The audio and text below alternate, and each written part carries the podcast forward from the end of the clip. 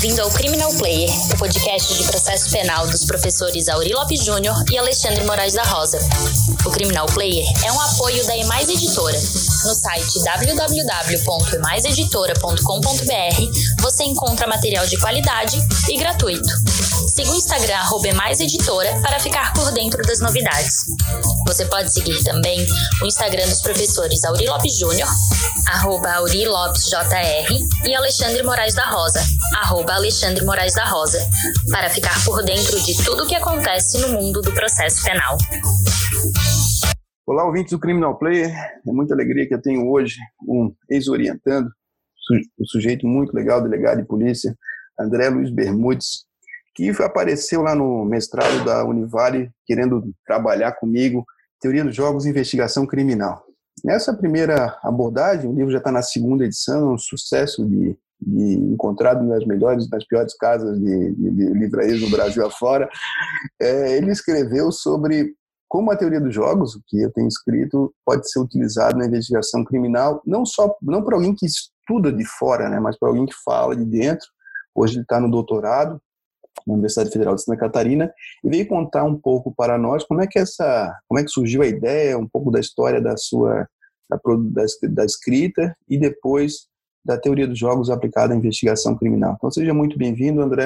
É uma alegria, uma admiração muito grande por ti. Nós somos parceiros aí em livros depois de colaboração premiada, e vai sair um agora sobre acordo, acordo no persecução penal. Seja muito bem-vindo. Opa, muito obrigado, muito obrigado, meu eterno orientador, né?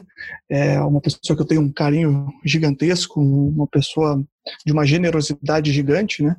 E, e a nossa história começou dessa forma mesmo, né? Foi, foi no mestrado, é, eu estava um pouco perdido sobre o que escrever, e aí tive contato com, com o livro do Dr. Alexandre, né? Processo penal conforme a teoria dos jogos e disse, opa, mas aqui tem, tem muita relação, né, muita relação com a investigação criminal, com a, com a dinâmica da investigação e graças a Deus ele me aceitou como orientando, né, nesse, né, nessa loucura que ele fez de ter me aceitado como orientando e a gente começou a, a debater e, e, e, escrevendo e ele me passando, né, me passando todas as todas as dicas aí relacionadas. E aí foi, foi uma descoberta muito bacana. Conforme estudando, fui descobrindo que essa teoria dos jogos ela se aplica demais, demais, demais. Assim, o jogo de interação humana, a racionalidade do, do tomador de decisão, tudo tem a ver com o inquérito policial. Em especial, é, o efeito borboleta, né? ou seja, os efeitos que o inquérito policial é, ocasionam na ação penal, né? Na, na, na, definição do plot point, né, do, do, do, ponto inicial do jogo. Isso ganha ainda mais destaque agora com a, com a não persecução criminal, né? Isso é muito legal, assim, que para o nosso ouvinte, o efeito borboleta nada mais é do que um detalhe, muda tudo, né? Uma, uma, uma diligência requerida, não requerida, o engajamento do delegado. Então, conta um pouco para nós é, como é que foi a, o teu trabalho, esse livro está publicado pela EMAIS, que chama-se a investigação criminal orientada pela teoria dos jogos. Como é que construísse esse livro? O que fala o livro? Contar um pouco para o nosso ouvinte. Ele começa, a, a, acho que a gente abre a, a história, né, é, falando sobre a definição dos jogadores, principalmente, né. Então, o primeiro capítulo, basicamente, ele fala sobre os jogadores, o tomador de decisão, né. Ronaldo Fiani fala lá que o, jogador é aquele que tem é, poder de decisão, né, que ele pode influenciar no, no jogo da investigação. E aí, então, o primeiro capítulo é para tratar uh, basicamente do sistema de persecução criminal, onde é que a investigação preliminar está inserida, e num aspecto democrático, né, num aspecto também não só de uma visão repressiva da investigação criminal, mas também de uma visão de filtro processual, né, uma visão de filtro é, para evitar acusações penais injustas. Então, ele tem que ter esse viés democrático. Então, eu trabalho um pouco essa questão de quem é o protagonista da investigação, né, o Celso de Mello disse a titularidade da investigação é da Polícia Judiciária, em decisão agora de, de maio de 2020. Uh, ah, e quem é esse cara, né? Quem é esse, esse, esse protagonista, esse, esse tomador de decisão que é o delegado de polícia, né? E, e qual é a forma que ele tem e quais são os, as, o que, que, influencia ele, né? E a gente entra na questão da racionalidade do, do, do, tomador de decisão, na racionalidade do delegado de polícia, como é o processo decisório do delegado de polícia durante uma investigação criminal, o que ele tem que levar em conta durante uma investigação criminal, os processos de influência de mídia sobre essa decisão, os processos de influência da instituição, da organização sobre as decisões, ah, os, os jogadores externos, né, ah, que influenciam a sua tomada de decisão, e também questões internas, né, questões é, psicológicas. Né? A gente fala sobre a análise econômica do direito, para tratar sobre essa questão da racionalidade, da análise de custo-benefício na tomada de decisão numa investigação criminal, e também a gente desmistifica, né? a, gente, a gente critica a análise econômica do direito no, no, no, na sua visão puramente racional e vai trabalhar com behavior, behaviorismo, né, a questão da, do Behavioral Economics, da, do, da escola Public Choice, da, da nova escola institucional, que né, trabalha todas essas questões é, de tomada de decisão e entramos então nas táticas, né, nas estratégias de decisão do delegado de polícia, como é que ele vai uh, jogar com a investigação. E quando a gente fala sobre jogar com a investigação, e para ter uma boa estratégia tem que ter um bom planejamento. Então a gente fala sobre planejamento de investigação criminal. Como é que se opera um planejamento de investigação criminal?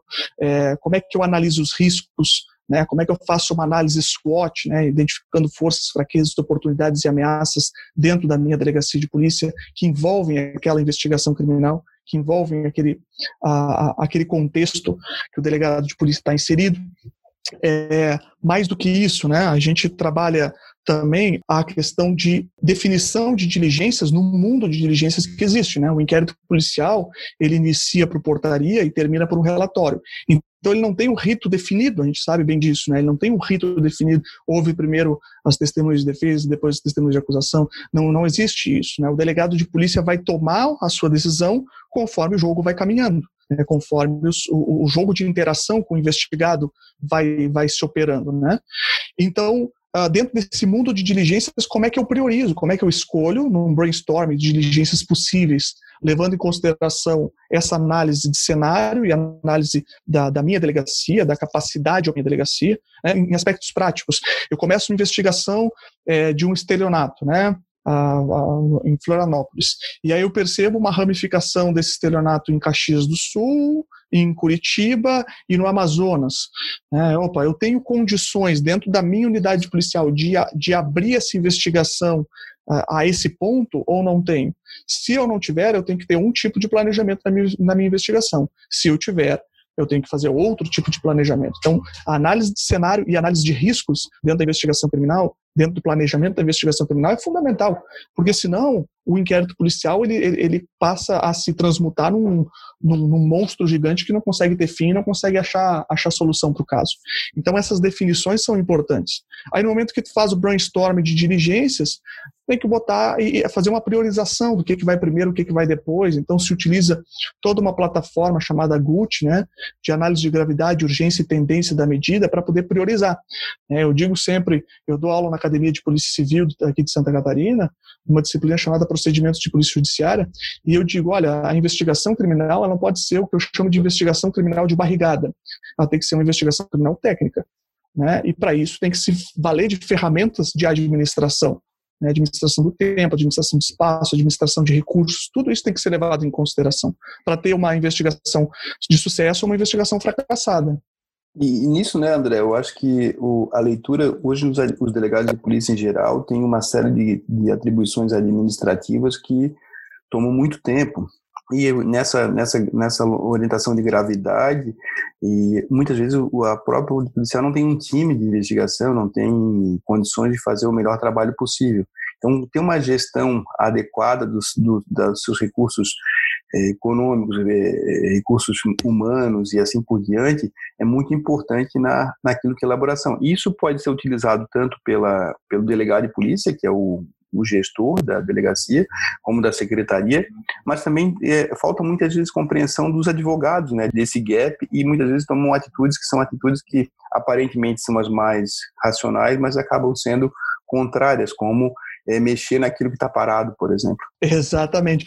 Né, o, o, muitas vezes o advogado, de, uh, normalmente ele está muito focado na fase processual, né? mas de uns tempos para cá já tem ocorrido uma, uma migração do, do protagonismo da persecução criminal, né? Eu peço escusas para falar dessa forma, com o máximo respeito, mas há um protagonismo hoje da fase extrajudicial no que se refere à persecução criminal, e os advogados eles têm que ter essa perspectiva, né?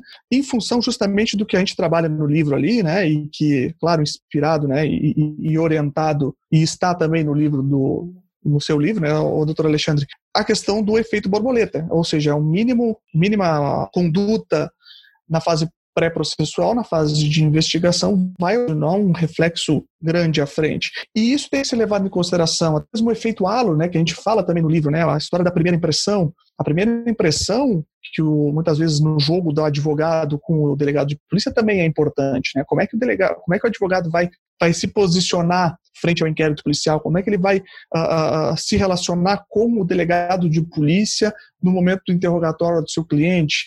É interessante ser combativo nesse momento, é interessante aguardar, é interessante ficar em silêncio. Tudo isso tem que ser analisado estrategicamente né, pela defesa, inclusive no exercício da sua investigação defensiva. Né? Eu tenho defendido que a investigação defensiva é possível, mas desde que alinhada aos autos da investigação estatal. Né? Então, o advogado ele deve, né, e acho que é interessante, ele trazer aos autos elementos, trazer para o inquérito policial elementos. E eu digo isso por quê? Porque o delegado de polícia, quando ele firma na portaria a sua, a sua hipótese inicial, ele está, ah, muitas vezes, é, fechando os olhos para outras hipóteses que não está vendo. Né? A gente tem um trabalho ali de investigação chamado de, de, de raciocínio de investigação, do Adriano Barbosa Mendes, que é o ciclo do esforço investigativo criminal.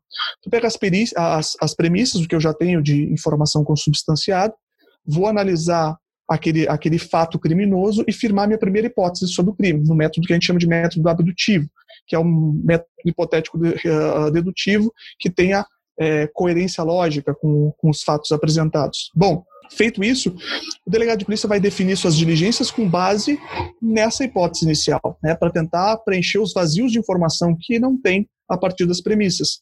Ora, Muitas vezes o delegado de polícia começa a afirmar apenas nessa hipótese que ele definiu na portaria e fecha os olhos para outras possibilidades. E nesse momento, a participação da defesa, numa investigação defensiva, ela vem ao delegado de polícia para tocar no ombro do delegado de polícia e dizer: filho, ó, amigo, ó, tem prova para lá, tem prova para cá, estou te trazendo mais provas sobre uma outra perspectiva dos acontecimentos. E aí o delegado de polícia tem que sair dessa visão de túnel, por isso a importância dessa participação, sair da visão de túnel que ele se meteu no momento de, de definir uma hipótese inicial e ficar apenas com ela, e, a, e olhar para outras hipóteses possíveis. Então, é, isso promove uma democratização do inquérito policial, eu sempre falo isso para meus alunos na academia de polícia, o inquérito policial não é um instrumento da acusação, e ele não é um instrumento da defesa. O inquérito policial é um instrumento do Estado para descobrir a verdade dos fatos. A verdade possível, a verdade está uh, uh, construída pelo Estado, mas dentro dessa perspectiva de não se vincular a uma parte, simplesmente uh, cumprir o seu payoff, cumprir a sua, a, a sua recompensa, qual seja o desvelamento do fato oculto. A ideia do, do, inquérito policial é isso: é desvelar o fato oculto, apresentar o que, na visão da polícia, efetivamente aconteceu. Se beneficiou a defesa, pois bem, se beneficiou a acusação, pois bem, né? Então, é nessa perspectiva que a gente vai trabalhando. Mas existe também, né, nessa mesma no seu trabalho, alguns alguns delegados que se atuam de maneira muito, como você está falando, e alguns que têm uma postura muito pró-acusação e assim por diante. Então, entender fazer essa leitura do, do, dos quem são jogadores do jogo pode alterar também o comportamento dos defensores e por via de em todo momento que a gente defende tanto de, de lado estatal quanto do lado privado é o jogo limpo, né? Que não dá para pôr defraudar porque se você deixar pontas soltas pode hoje em dia em face de abuso de autoridade, de improbidade administrativa gerar uma certa uma certa responsabilização para todos nós.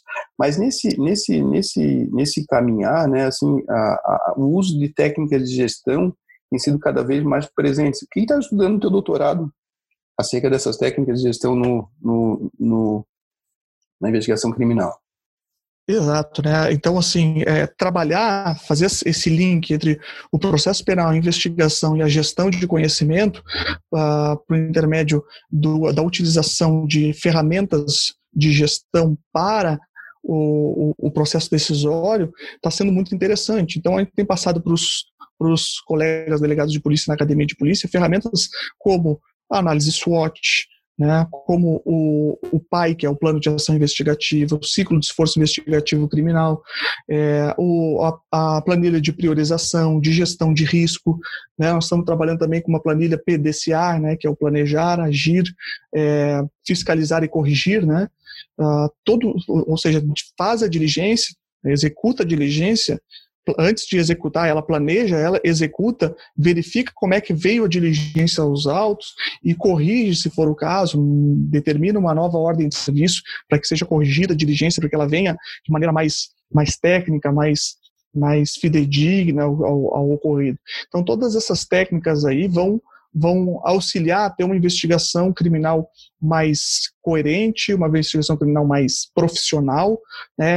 Aqui eu vou até fazer uma, uma propaganda, né, doutor Alexandre? Saiu uma reportagem recentíssima mostrando que Santa Catarina é uma das referências no, em resolução de homicídio no Brasil. Né? A gente tem índices de resolução de homicídio é, muito próximos da Europa, a despeito do número grande, muito maior, né? a gente tem muito mais homicídio do que a Europa né, e, e, em alguns lugares menos policiais. E ainda assim a gente consegue ter um, índices positivos. Isso por conta de um histórico de profissionalização. Né? É claro que a gente ainda tem muito a avançar né, no contexto geral da investigação criminal, a gente tem muito que profissionalizar no contexto geral da investigação criminal. Esses contatos com com a acusação, contatos com a defesa, são positivos, porque vão auxiliando a investigação a chegar num termo melhor, né? A grande questão é essa, é chegar num termo melhor.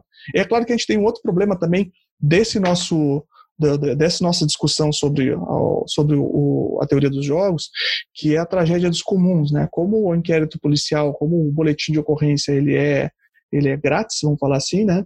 E tem que ser, claro, evidentemente, a notícia do crime ela tem que chegar dessa forma, mas nós temos uma enxurrada gigantesca de crimes no Brasil, né? uma coisa absurda, né? É, o número de notificações de crime no Brasil, assim, no, no dia a dia, são uh, muito grandes. A gente tem a, hoje a delegacia virtual, que tem um, que democratizou ainda mais o acesso, né, a, a notícia de crime. Então, tudo isso né, gera uma demanda na delegacia muito grande, muito grande. E, por vezes, pode, inclusive, travar, né, trava a, a porque tudo vira procedimento, né? tudo vira termo circunstanciado, tudo vira inquérito policial.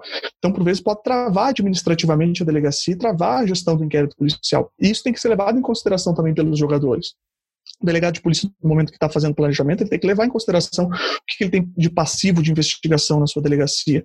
O advogado, que tem um investigado é, relacionado a essa delegacia, tem que levar isso em consideração. Olha, quantos inquéritos policiais esse delegado tem sobre responsabilidade dele? Ele vai conseguir dar atenção suficiente para esse, esse meu inquérito?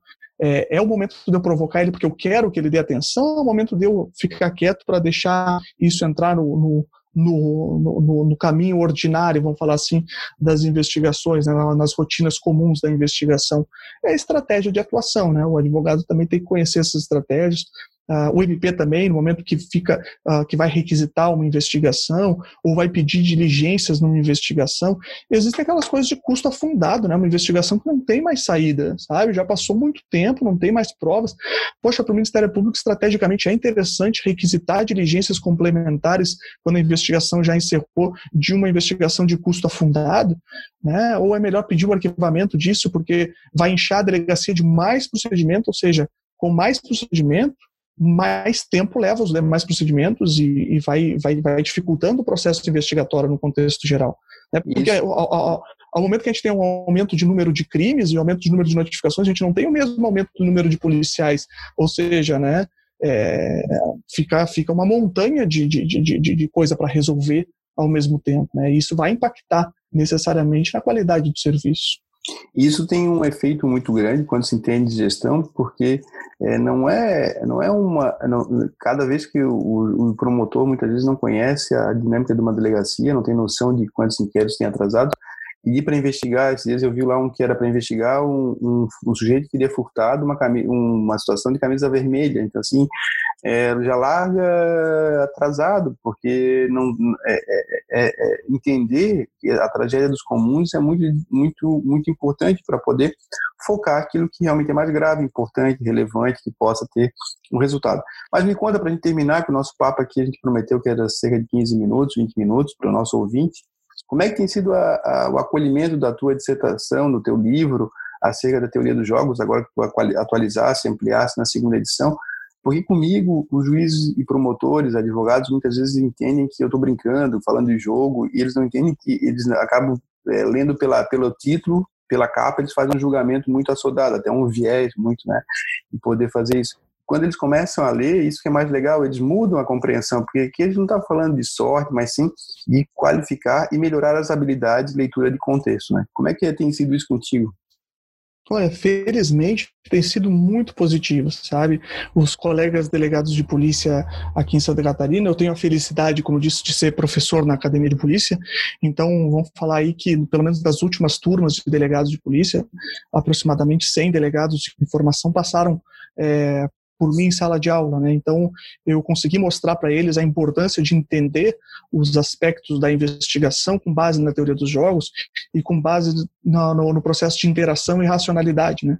Mostrando que por vezes a decisão ela é uh, se decorre muito do, do, disso, de um processo de interação entre o, o, o, delegado de polícia e o juiz, entre o delegado de polícia e o promotor, entre o delegado de polícia e a defesa. Existem processos de interação humana que muitas vezes são uh, uh, relacionados muito a um processo de confiança, às vezes, entre as partes. Não, não basta estar bem fundamentado, né? Também tem que ter esse processo, essa essa relação de confiança muitas vezes entre entre as instituições, né? Mas então esse processo todo de interação é interessante e aí mostrar isso para os para os delegados de polícia que estão ingressando na carreira, é, teve uma aceitação muito boa. Então, é, só para ter uma ideia, as minhas, as minhas edições que eu tinha acabou muito rápido, né? Os colegas uh, pediram e, e, e, adquiriram e, e, então, e volta e meia me mandam foto deles lendo e comentam alguma, algum trecho do livro, dizendo, poxa, não tinha pensado sobre essa perspectiva, poxa, isso é, isso é fundamental que a gente entenda, essa forma de planejar a investigação